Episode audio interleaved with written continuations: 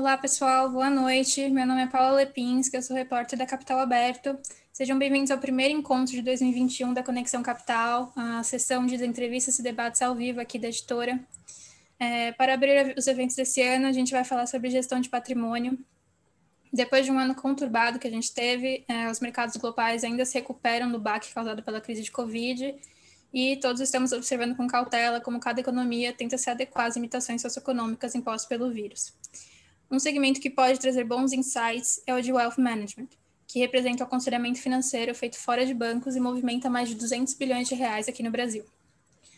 Para discutir quais as, quais as melhores estratégias de Wealth Management em 2021 e quais riscos e oportunidades eles, eh, os especialistas conseguem prever para os próximos meses, convidamos três no, grandes nomes dessa área. Um deles é o Marcos Harbish, gerente de Wealth Management da Orama Investimentos. Também temos aqui o Mário Kepler, sócio da Portofino Multifamily Office.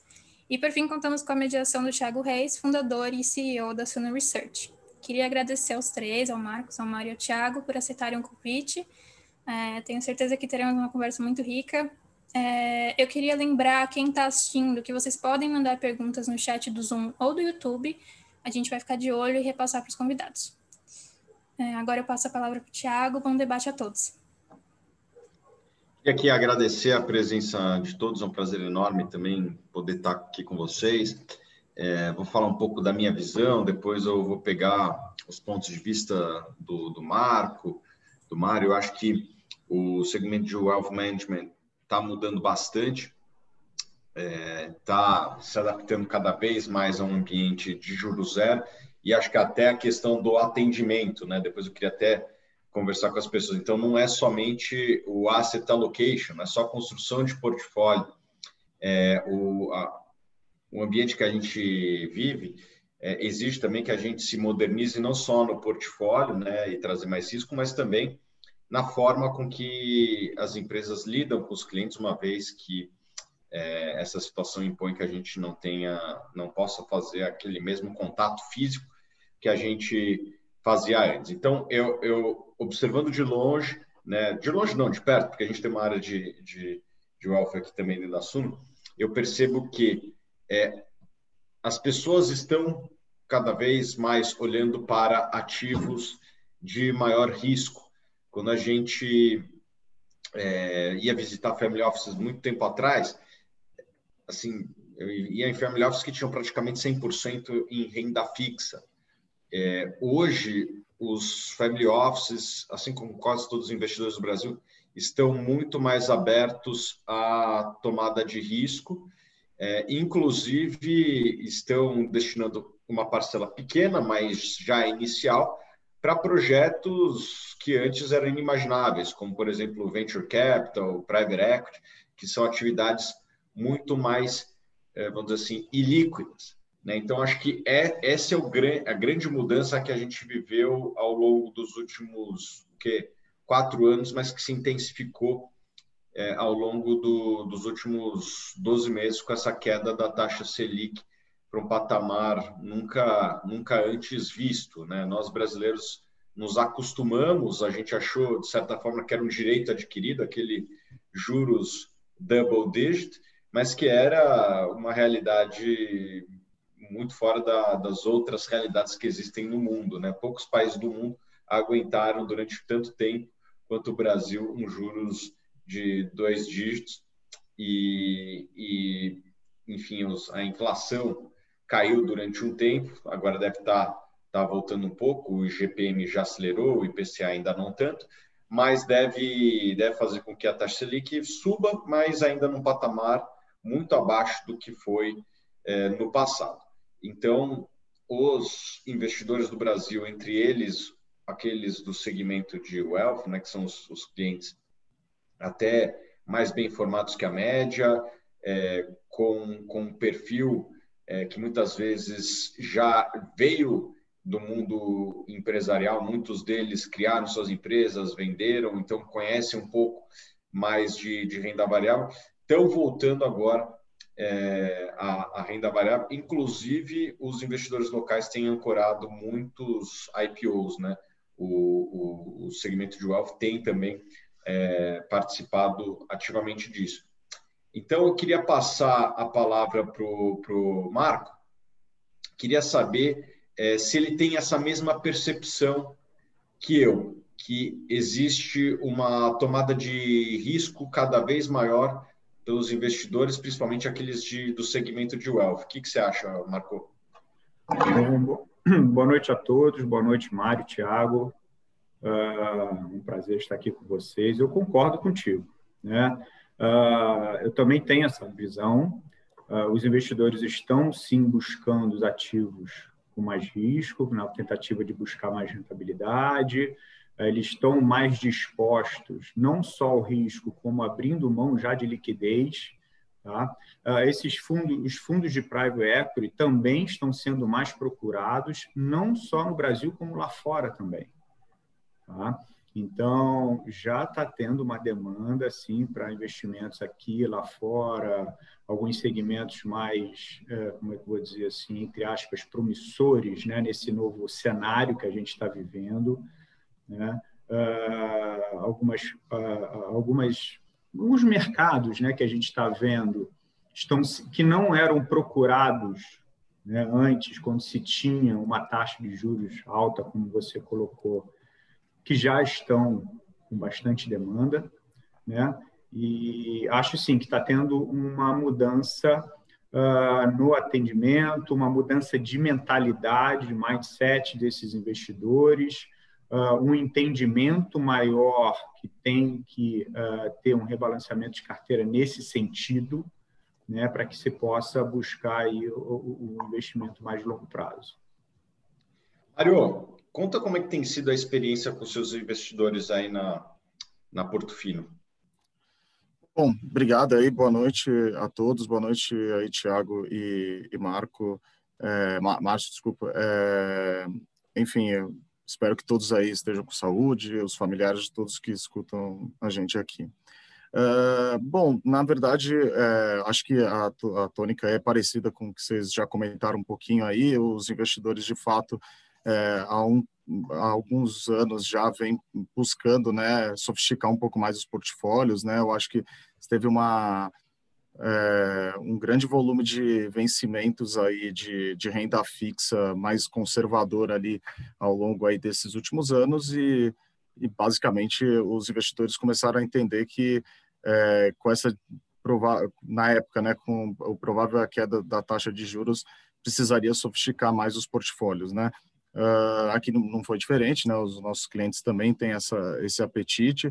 Acho que o que a gente mais se aperfeiçoou aqui na Portofino foi de criar formas de entender qual é o horizonte temporal para cada é, nível é, de exposição ali da liquidez do cliente, que isso que a gente entende ser muito importante, né? Você conseguir encaixar é, os investimentos no, junto com o, pra, o, horizonte ali temporal de liquidez que o cliente precisa, não só aquela liquidez de, emer, de reserva de emergência, mas se o cliente vai fazer algum investimento fora, é, ou se ele vai comprar uma casa, ou se ele vai fazer qualquer tipo de coisa, você precisa entender aonde você, até onde você consegue encaixar é, os, os, diversos é, investimentos, não só a bolsa, né? Bolsa é o, é o, a gente tem de ser o mais uh, o caminho mais natural, né? E é, mas as, o private equity, outros investimentos alternativos, teses alternativas que têm cada vez mais aparecido nos portfólios aqui dos nossos clientes, tá? Até porque é, eu acho que as teses alternativas, os o,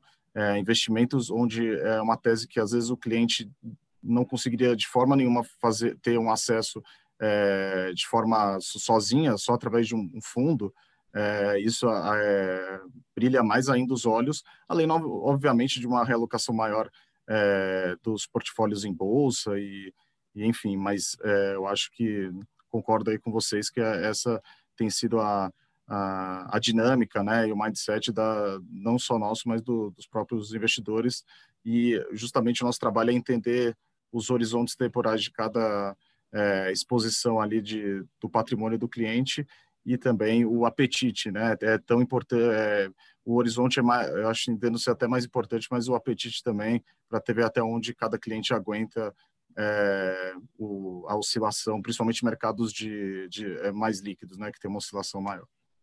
Legal. Eu vou, eu vou falar algumas classes de ativos. Eu vou pedir para cada um de vocês, é, sempre começando com o Marco, e depois para você, Mário, falar um pouco de como tem sido a receptividade e o apetite dos investidores, começando por ações brasileiras, Marco. Bem maior do que antes. Tá? Uh, já estão buscando, uh, inclusive, a maior parte da carteira alocar nesse tipo de mercado, nesse tipo de bolsa, na bolsa, né, no mercado. Uh, já estão não só buscando algumas as ações normais, vamos dizer assim, as operações à vista que a gente chama, mas algumas operações mais é, estruturadas, e aqui e lá fora. Tá? As ações offshore também está sendo uma, uma demanda bastante crescente. E aí, Mário, como é que tem sido a receptividade e o apetite por ações? É, as ações, como eu falei, né, é um caminho bem mais natural, né? Com certeza o apetite é, tem até por conta da rentabilidade recente é, que o, mercado acionário tem vivido aí, talvez é, Brasil menos, mas lá fora nos últimos talvez 10 anos aí, então obviamente tem um, uma, um apetite né, de, dos clientes em, em migrar uma parcela para ações, a gente entende que, é, que é, é, é o correto a se fazer, eu acho que aqui, acho que você não precisa ligar para um, hoje mais para um cliente para justificar uma posição em bolsa, para ser bem honesto, tá? Assim, eu acho que é mais difícil você trabalhar o que dá para você compor na carteira do todo, é, o quanto deveria ter essa exposição em, no mercado de renda variável. O local, é, com certeza, porque aí está tá perto da gente aqui, é, e o offshore, é, enfim, aí é, é, acho que é uma migração um pouco mais que ainda não tem tanto, é, mas já tem visto uma predisposição bem maior para isso, né? Então, eu, concordo aí com o que o Marco falou. Fundos imobiliários, Marco. Tem crescido, tá? Uh, não tanto quanto a gente esperava, tem crescido devido taxa de juros, manutenção de taxa de juros ainda baixa, mesmo com a expectativa alta para esse ano, mas história vai ser uma comparado com a histórica, né, uma, uma taxa de juros baixa, uh, mas não tem uh, uma crescente, tá? Eu acho sim que o mercado é um mercado bastante promissor, o mercado do fundo imobiliário, uh, mas confesso que poderia ter uma exposição maior, vamos dizer assim. Tá? Uh, mas tem sido sim uma crescente. Tá? Em compensação, que a gente vê vários fundos imobiliários com yields muito bons, né? com as carteiras é, boas, bem formadas, estruturadas. Então, tem yields que só de yield você está dando bem mais que a taxa de juros. Né? Então, quer dizer, ainda isento de imposto de renda, você tem muitos fundos que performam bem mas eu confesso que poderia ser maior do que uh, do que está sendo atualmente. É, aqui no também assim tem tido uma procura maior. Eu acho que principalmente para teses de desenvolvimento, né? Não só renda, assim renda de fato, acho que com a taxa de juros mais baixa, o yield ele fica mais atraente se você comparar com, com, com o CDI, né? é, com o over aqui, mas é, acho que as teses que mais a gente tem tentado procurar, pelo menos aqui na Porto Fino, e que os clientes têm tido uma adesão é na parte de tese de desenvolvimento, seja desenvolvimento de, é, enfim, residencial, seja, enfim, galpões, é, principalmente galpão logístico aí, por conta aí do, do e-commerce, a gente já pegou algumas teses, então é, eu acho que desenvolvimento, é, de novo, respeitando ali o horizonte temporal dos investimentos, é o que talvez a gente tem migrado um pouco mais mais rápido aí, mas é, e tem tido uma aceitação boa aqui dos clientes. Fundos multimercado, Marcou? Olha, tem também surgido uma, uma procura maior, tá? uh, principalmente os multimercados que estão mais uh, expostos em bolsa lá, lá fora, né? um pouco mais. Uh, tem, mas não é o tanto quanto o equities, tá?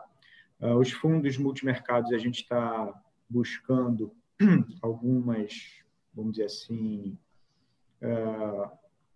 algumas teses, né, bem mais, mais desenvolvidas, enfim, algumas posições, mas também tem sido. Né, a gente está vendo uma, uma saída de renda fixa para o multimercado. Esse tem mais, até para o, o cliente, vamos dizer assim, de wealth, mas que seja um pouco menos tolerante ao risco, tá? porque ele sabe que já está entendendo que na renda fixa não, não, vai conseguir muita coisa, mas porque uh, o cliente que tem mais apetite ao risco está indo direto para equities. Né? Então, uh, para multimercado, está tendo sim uma procura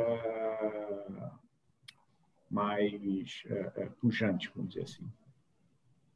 É, nosso lado aqui, é, eu acho que esse movimento multimercado ele já aconteceu há, há uns anos, né? Então, eu acho que as, eu acho que não mudou muito o tamanho da desses fundos na acho que nas carteiras aqui, tá? É, e nem tem tido uma procura maior. Eu acho que os clientes é, já entend, compreenderam que é, um, é uma das é, é um das uma das classes de ativo que compõem um, um portfólio, tá? E não, não teve, não, não, diria que teve aumento, tá, dessa procura.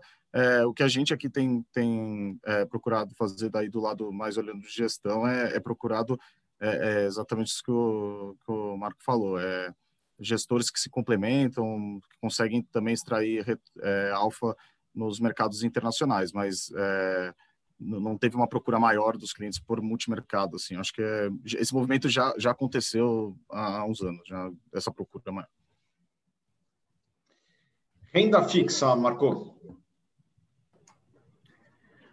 Bom, a renda fixa a gente está vendo uma, uma saída, né? Tirando, eu vou falar ex reserva de emergência, tá? Uh, eu acho que está tendo uma, nesse momento, está tendo uma realocação de renda fixa para para multimercado, equities, enfim, uh, mesmo para os clientes mais menos tolerantes ao risco, vamos dizer assim, mais conservadores, né? A gente não vê uma procura. Claro que para aqueles que não têm tanta tolerância ao risco, isso tudo depende né, de tolerância ao risco, enfim, mas você vê algumas debêntures, algumas coisas, é, alguns papéis mais atrativos, um rates mais atrativos também, é, com abertura de curva, você eles têm um, um cupom, um yield melhor. Então, esses clientes menos tolerantes ao riscos, eles estão mais abertos em abrir mão de liquidez, tá? Uh, mas não, mas eles também não estão tá tendo uma migração da, da renda fixa para os ativos com mais risco.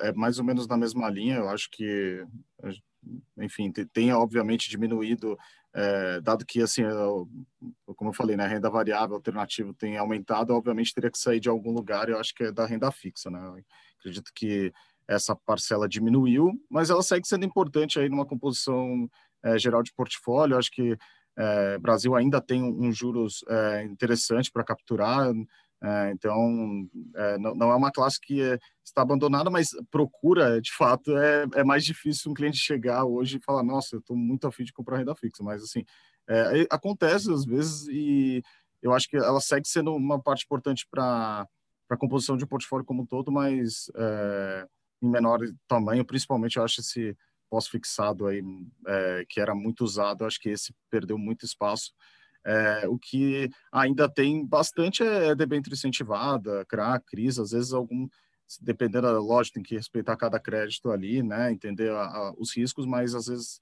se tem boas oportunidades ainda dá para capturar bastante coisa e o próprio a própria dívida do, do país é, via juro real, né? Eu acho longo, às vezes também pode capturar boas coisas sendo mais renda fixa, né?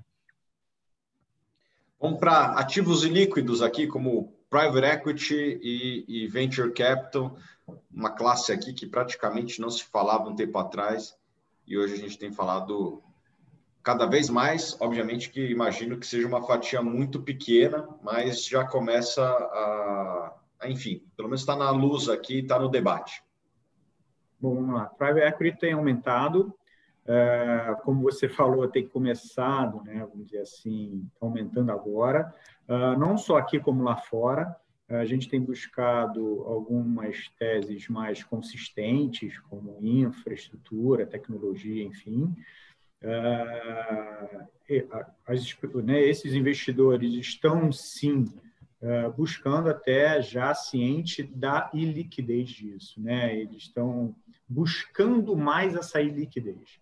Tá? Então, essa, essa busca que nossa, a gente está buscando essas teses de infraestrutura, tecnologia, não só aqui, lá fora, e já existe uma procura maior lá fora também, por lá fora, por esses ativos lá fora. É, assim, essa eu até comentei anteriormente, sim, é uma procura, é, é, uma aceitação, acho, diria até maior. É, a gente já investe aqui ah, desde 2015, 16, quando a taxa de juros era bem mais alta. Então, é, então assim, obviamente os clientes têm procurado e aí private equity é a primeira opção, né? Quando você fala de líquido, assim, as pessoas pensam muito mais, mais rápido em private equity, mas é, tem venture capital, tem outros investimentos que a gente chama líquido aí alternativos de crédito estressado, fundos que operam ação judicial, tem várias outras teses alternativas que também ajudam a compor o portfólio e descorrelacionam um pouco desse é, mercado, por exemplo, só apenas de bolsa, de, é, como uma forma de trazer retornos altos e, é, e, com maior risco, né? Então, essa com certeza a aceitação tem sido muito maior nesse para esse tipo de investimento. Pessoal, é, a gente vive num, num ambiente que as restrições de socialização existem. E, e eu queria que vocês falassem um pouco de como tem sido o atendimento é, nesse mundo que a gente vive. Né? A gente sabe que o Wealth Management não é somente a construção de portfólio, é a interação constante com os clientes, né? e hoje essa interação ela fica limitada. Queria que vocês contassem um pouco de como tem sido essa experiência nesse momento, têm lidado com isso, vocês é, acham que depois que todo mundo tiver vacinado, muda, volta a ser como era em 2019 ou vai ser mais como foi em 2020?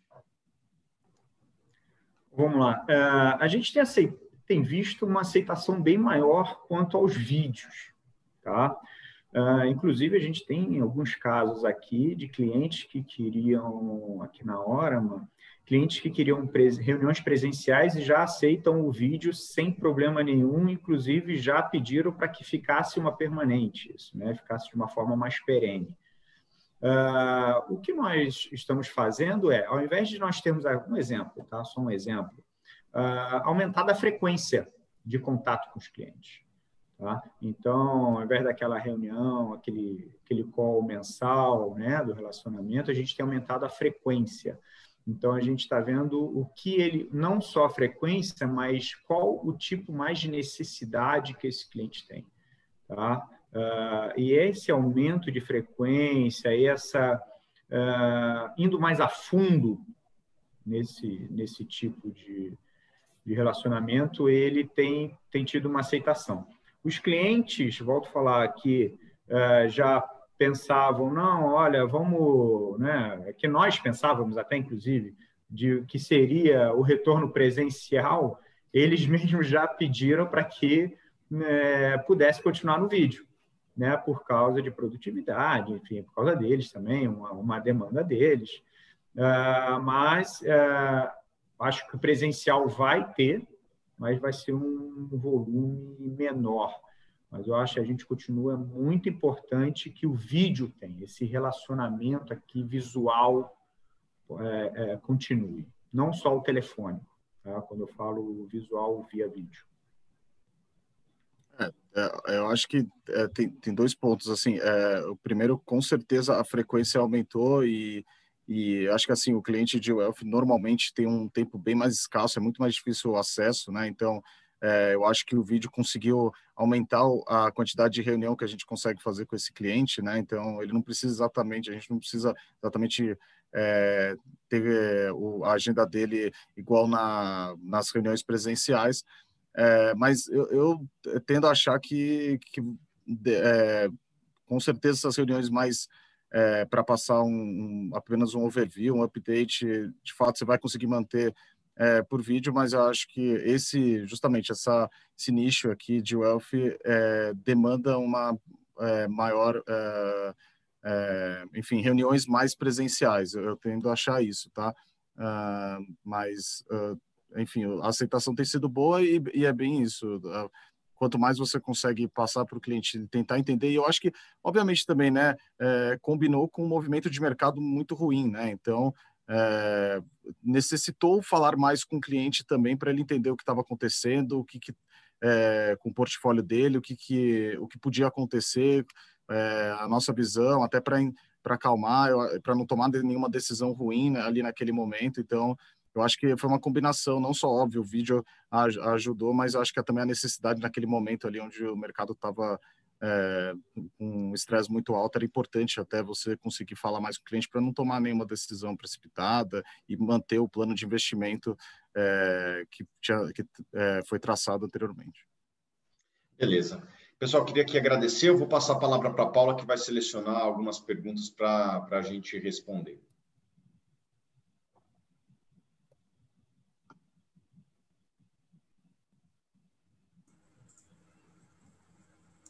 Oi, gente, desculpa, estava com problema para reativar aqui.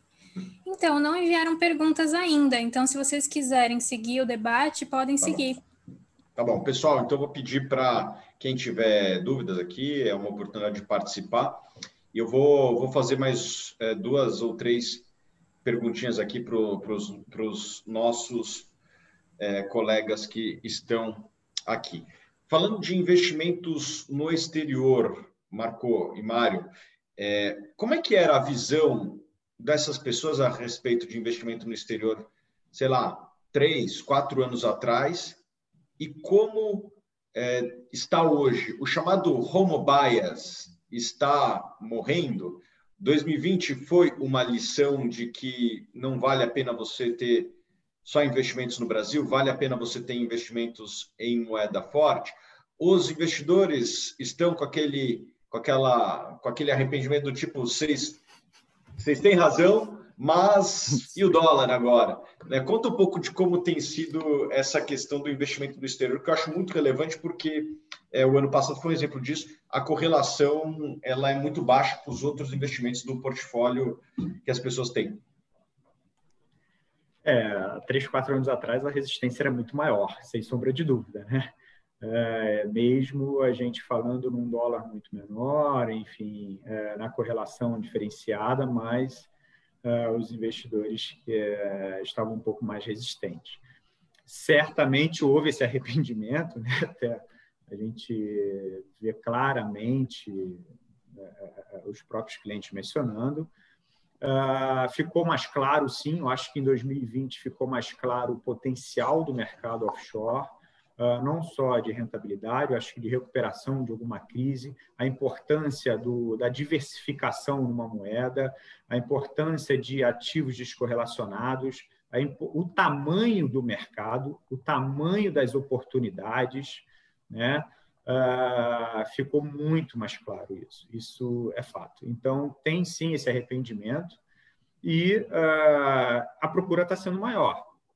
Né? Claro, isso aí a gente está vendo cada vez mais. Tá? Então, as oportunidades, a sofisticação do, do mercado lá fora está ficando mais clara. Eu acho que é, até as, as próprias informações estão mais fáceis de passar devido a essa demanda crescente.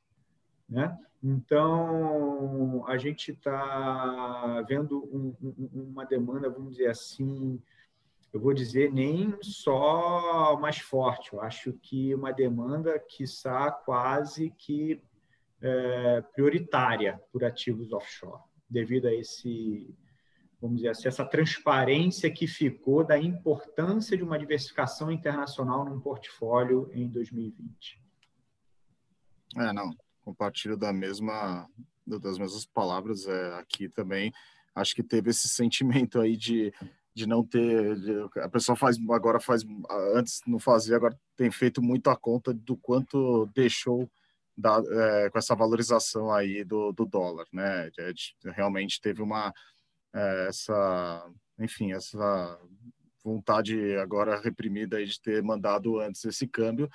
E agora existe aquela situação assim, agora o câmbio está muito alto, eu também não, não, quero mandar, não é a melhor oportunidade. É, é, é, realmente a procura desse, infelizmente, por mais que a gente falava muito, ainda foi difícil. Acho que só a partir de agora que de fato as pessoas vão se preocupar realmente em ter um portfólio globalizado, em ter é, quem pode manter posições, é, olhar de uma forma até global os investimentos, não só local e offshore, mas olhar como um todo e, e trazer de fato uma exposição maior a, não, não só por uma questão de ter moeda forte, mas bem isso, de capturar outras oportunidades. É, tiveram várias oportunidades é, no mercado offshore aqui no Brasil. É, e aqui e os veículos lá são muito legais, né? Que você tem um, você pode escolher ETFs de tudo quanto é tipo é, de setorial, por estratégia, enfim, dá para montar uma carteira com um custo baixo e, e, e, e principalmente para quem opera mais de longo prazo, super interessante. Então, é, eu acho que é uma, essa é uma tendência que deve crescer bastante aí é, ao longo do, do tempo. Agora é é, o que tem que entender é que assim é, a, a, forma de mandar dinheiro para fora é de fato fazer aos poucos, dado obviamente essa valorização aí do câmbio é complicado, mas tem que, enfim, não tem como saber exatamente quando que esse câmbio vai desvalorizar ou não. Vamos lá, para finalizar, eu tenho duas perguntas. Qual o ativo mais demandado e qual o ativo que vocês acreditam que tem a melhor relação risco-retorno para 2020? É, e 21, ou talvez para os próximos anos? São duas perguntas diferentes. Hein? A primeira é qual o pessoal está querendo mais, e a segunda, quais vocês mais acreditam? É, tecnologia, o pessoal tem buscado bastante devido ao novo normal, né? Então, tecnologia aqui, lá fora, as BDRs também, a gente tem é, nesse, nessa, nessa, nessa linha, tá? E eu acho que é, os, os, papéis de tecnologia, bancos também uh, podem vir a dar um, um, um, retorno melhor. Né? Assim, tecnologia também lá fora, o pessoal tem buscado aqui lá fora, uh, bancos aqui, enfim. Então, tem alguns papéis de mineração, então, quer dizer, a gente vê alguns papéis que possam dar um retorno melhor.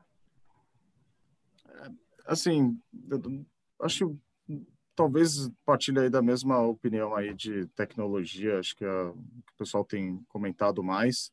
É, e eu, eu, entendo aí que o que talvez possa é, permanecer aí como uma, algo que as pessoas gostam muito é bancos mesmo, é, principalmente lá fora, mas, mas assim, é, falando assim de forma mais, mais simplória mesmo.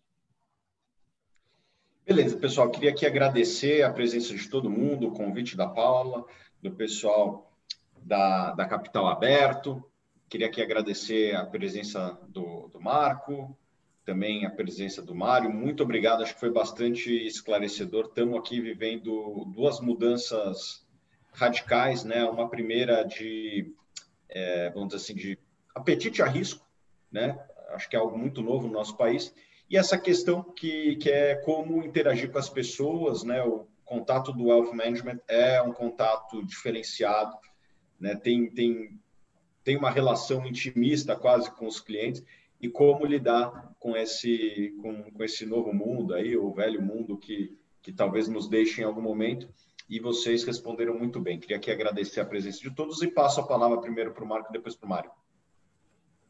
Eu que agradeço o convite, é uma honra estar aqui com vocês, pessoas tão capacitadas, incríveis de mercado. Uh, boa, uh, uh, bom, desejo um 2021 de muito sucesso, muita vacina, né? A gente espere que todos possam passar bem esse ano. certamente vai, vai continuar como um ano desafiador, não vai ser um ano fácil, mas a gente está bastante otimista vis-à-vis -vis 2020. Tá? Um grande abraço, sucesso a todos. Obrigado aí, gente. Obrigado aí pela, pelo convite. É, enfim, espero aí que realmente 2021 seja um ano mais tranquilo, com sem tantos sustos, sem e com muita saúde, que as pessoas consigam ser vacinadas o, o quanto antes para as coisas voltarem aí ao, ao, normal. E mais uma vez aí, obrigado pela presença aí de todos. É, eu acho que o pessoal esperou mais o finalzinho do evento para mandar as perguntas e chegou duas, três na verdade. Chegaram três perguntas. É, vocês têm tempo para responder? Acho que a gente tem dez minutinhos, né? Podemos, podemos responder em dez minutinhos. A Alzira de Souza, ela perguntou sobre o setor de energia, ela perguntou a opinião de vocês, quais oportunidades vocês enxergam. O João Junqueira, ele disse o seguinte, gostaria de saber quais são as perspectivas para a exposição dos portfólios aos fundos de private equity e venture capital nos próximos anos. Deve aumentar muito ainda ou já estamos próximos de um nível apropriado? E a Alzira mandou outra pergunta, qual o racional para bancos? Acredita-se que em uma boa estratégia, que uma boa estratégia de enfrentamento das inovações do negócio de intermediação? Bom, vamos lá. Eu vou responder a, a, a, primeira, a primeira e a terceira pergunta. Depois eu passo para os cavaleiros responder a segunda pergunta com relação a private equity e venture uhum. capital. Vou pedir até para a Paula é, passar, né? Eu, vamos dizer assim, eu sou é, analista e, e, acompanho bastante esses dois setores. Acho que eu tenho alguma contribuição para dar. É, o setor elétrico e o bancário, na minha opinião, são os dois setores que estão é, mais baratos na bolsa. Cada um por um motivo, né?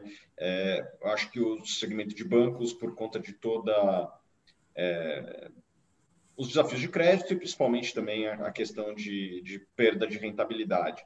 Né? Já vou falar um pouquinho disso. E o mercado de, de energia elétrica, né? as empresas do setor elétrico, eu acho que elas, elas ficaram um pouquinho para trás porque elas são quase que too boring, né? Elas são uh, talvez o setor mais antigo da bolsa, né? Uh, são mais de viúva. Né? A gente estava falando agora há pouco que, que as ações de tecnologia estão muito em voga e tal. A sensação que eu tenho é que o pessoal está vendendo ação de elétrica para comprar para comprar Tesla, sabe? Tipo, então é, é, essa é um pouco a minha sensação. Gosto muito do setor elétrico. Eu, eu falo aqui para os meus clientes que você pode comprar o índice do setor elétrico, lá, o IEX, que eu acho que você vai se dar bem, porque eu vejo empresas muito redondinhas, né? Empresas com balanços, na média, muito sólidos, geradoras de caixa, é, mesmo as estatais, né, a Eletrobras está é, tá saudável, está acho que com o seu melhor balanço em muito tempo, deve começar a pagar um dividendo importante. Então, eu, eu, eu, eu, eu sinceramente, talvez acredito que o melhor investimento seja o IEX. Obviamente que eu gosto de alguns nomes em, em específico, eu gosto de Equatorial, é, gosto de Energias do Brasil, é, gosto de alguns nomes específicos, mas eu confesso que eu, a minha convicção é que o setor está barato como um todo e, e, e, comprar nomes específicos é quase que um preciosismo, porque é, é um setor que deve pagar bons dividendos. Para quem gosta de dividendo, eu acho que vai pagar bons dividendos em 2021 e 2022, quase todas as empresas. Os bancos é, vão sofrer com queda de rentabilidade por conta da inadimplência que, que existe, e principalmente por conta também da competição que é muito presente. Eu dos nossos modelos aqui, a gente trabalha que a rentabilidade do, do Itaú, do Bradesco, que durante muito tempo rodou ali no, com ROI de 20%, deve cair. Deve cair e ter um spread em relação ao custo de capital muito mais próximo do que é um banco bem operado lá fora, como um JP Morgan, é, do, que, do que o que foi no passado. Né? A, a situação de oligopólio praticamente acabou. Né? E o que mais tem é, é todo mundo que tem algum balcão com cliente está virando banco, né? É, qualquer pessoa ali que tem um que tem cliente está virando banco. Qualquer empresa, qualquer pessoa jurídica que tem um clientes, uma base grande de clientes está virando banco. Isso obviamente que deve impactar rentabilidade. Eu não acho que vai ser catastrófico, não acho que vai quebrar banco, nada disso mesmo porque eles têm uma carteira de crédito que é relevante, né? Não é todo mundo que consegue dar um trilhão de reais de crédito, né? O, o pessoal quer ser banco até entrar no crédito. E crédito é sempre usado como uma, uma moeda de troca pelas instituições e eles têm isso a seu favor e acho que vão ter durante muito tempo. Então, esse é o cenário que, que eu vejo. Dito isso, eu acho que os bancos estão cada vez mais bem precificados. Não vejo nem como uma grande oportunidade e também não acho que vai ser nenhuma catástrofe. Esse é o meu cenário aqui é. Se eu tivesse que escolher um dos dois setores, eu escolheria o setor elétrico. E eu estou tão confiante com o setor elétrico que, que vai pagar bons dividendos e, e, e, que eventualmente em algum momento vai ser mais bem precificado. Aí a questão é quando, mais do que, do que se vai, eu estou muito convicto, a não ser que tenha alguma coisa, vai, Brasil, uma canetada como a Dilma deu lá atrás, ou alguma coisa que impacte o Brasil, daí vai impactar todo mundo mesmo.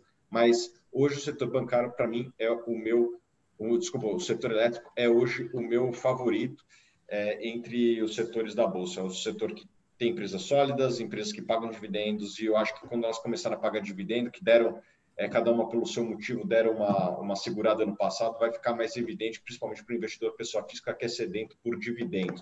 Né? A gente tem alguns sites aqui que a gente consegue ver a movimentação das pessoas, e a gente vê que empresas que pagam dividendos têm muita procura aqui de pessoa física, empresas como Itaúsa, Taesa, e eu acho que quando as outras empresas começarem a pagar bastante dividendo, vão gerar também bastante curiosidade e depois demanda das pessoas físicas que têm sido o comprador marginal de ações nos últimos 12 meses.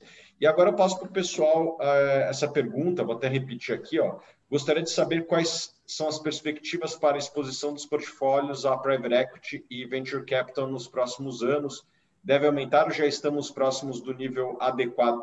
Quanto que é a participação na, dos clientes de vocês em private equity e venture capital e quanto que vocês acham que é o adequado? Obviamente que a gente sabe que tem alguns clientes que têm mais, outros menos, mas quanto que é na média aí, Marco, e depois do Mário, por favor?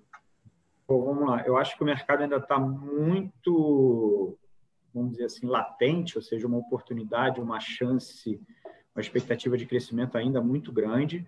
Tem muita coisa a ser feita em venture capital, private equity. Uh, uma média de alocação aqui até o momento entre 2% e 3%, tá? porque muitos investidores estão começando a buscar, então eles estão começando a dar esses passos no, no, no, nos ativos ilíquidos, né? Então, eles uh, prefer, estão preferindo um, um, passo mais conservador, até para eles entenderem qual tipo de investimento se trata, né? mas uh, não vejo nenhum problema no, investimento um pouco mais, uma alocação maior, tá? Uh, mas sim, uh, existe uma, uma demanda, está crescente, eu acho que ainda está baixa, uh, até por questões de a gente, né, que não seja só demonstrado, mas eles também começarem a entender. Né? Afinal de contas, está é tá tendo uma mudança de cultura. Né? Então, toda mudança de cultura não é tão é, trivial assim, vamos dizer. Tá? Mas sim, eu acho que existe um, uma expectativa e uma movimentação ainda bastante crescente para esse tipo de ativo. É, aqui, aqui também está tendo um, é, mas assim a gente já tem uma alocação aí de é, private equity, venture capital, considerando todas as estratégias assim que tem, é, não só é, é, eu falei, mais voltada à infra, né, ou outros, outras estratégias, acho que é algo mais próximo de, de 7 a, até 15, tá? Dependendo aí, depende do perfil, depende do nível de, de liquidez que o cliente tem, depende do quanto o cliente vai precisar em 10, 15 anos, é, aí muda um pouco esse, esse tamanho, mas é, a gente tem uma alocação um pouco maior. Uh, eu só queria passar um negócio, quando, quando eu falei sobre bancos, que a gente até gosta, eu quis dizer lá fora, e é, é, principalmente até porque a gente entende que no relativo, se você tiver um problema de é, inflação, que é talvez o único motivo que faria os bancos centrais deixarem de né, colocar dinheiro é, e, e, ter essa política é, monetária mais expansionista, bancos deveriam lá fora poderiam sofrer menos no relativo, tá? Mas por esse motivo. Beleza, pessoal. Passo a palavra para a Paula para fazer as considerações finais. Gente, muito obrigada pela participação de vocês, Mário, Marco, Thiago, muito obrigada mesmo, foi um prazer ouvir o que vocês tinham a dizer. É, eu só queria lembrar para quem está assistindo que a gente vai vamos ter novos eventos nas próximas semanas relacionados à inteligência artificial. É, nós também vamos trazer a CVM para conversar sobre agentes autônomos e também vamos trazer a B3 para falar sobre voto plural. Então, caso vocês queiram participar, será um prazer. E é isso. Boa noite a todos. Obrigado, gente. Obrigado, boa noite a todos. Até mais, tchau, tchau.